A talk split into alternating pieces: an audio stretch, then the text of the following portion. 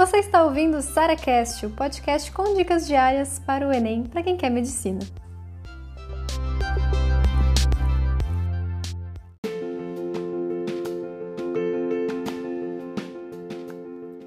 Você está se preparando para o Enem, para o vestibular e ainda está na escola, eu tenho certeza que você está pensando como conciliar essas duas coisas.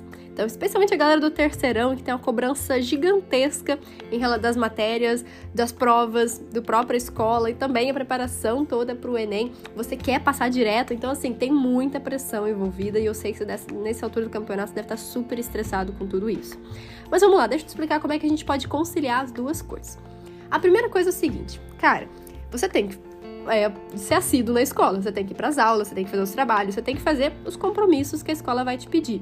Eu sei também que muitas vezes você se sente assim, poxa, eu poderia estar rendendo tão mais fazendo questões, que quando você descobre um método que é muito mais eficiente do que simplesmente assistir aula e copiar o quadro, você se sente naquela, na, naquela coisa de, poxa, parece que eu tô perdendo tempo.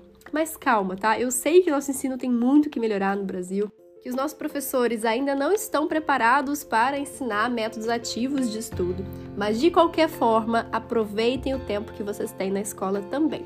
É como se a gente fosse seguir um cronograma na escola, que seria o cronograma que os professores já estão passando, mas jamais, eu digo jamais, faça um segundo cronograma em casa como se fosse cronograma de cursinho, como se fosse seguindo dois cronogramas completamente diferentes e cheios de aula, o cronograma, da, por exemplo, da escola com aula, o cronograma do cursinho com aula. Gente, não vão ter tempo para estudar e estudar e fazer questões. Então, assim, para vocês que estão no ensino médio, é ainda mais importante tudo por questões, porque vocês já vão ter, digamos assim, a obrigação de participar das aulas, de fazer trabalhos, de muitas vezes copiar tarefas no caderno são métodos muito passivos de estudo.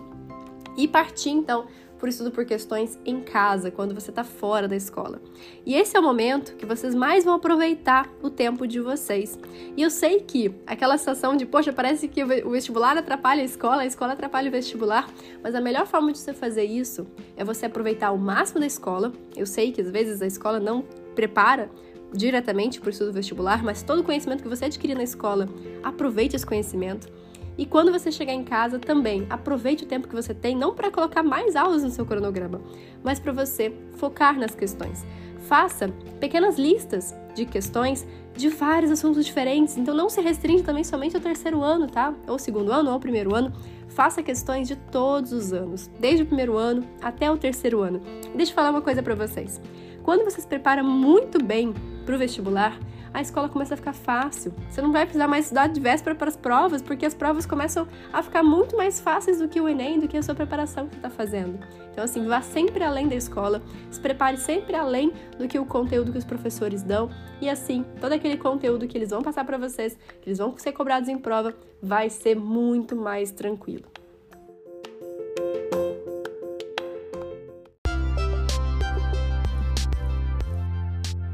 Você ouviu mais um SaraCast, o podcast com dicas diárias para o Enem.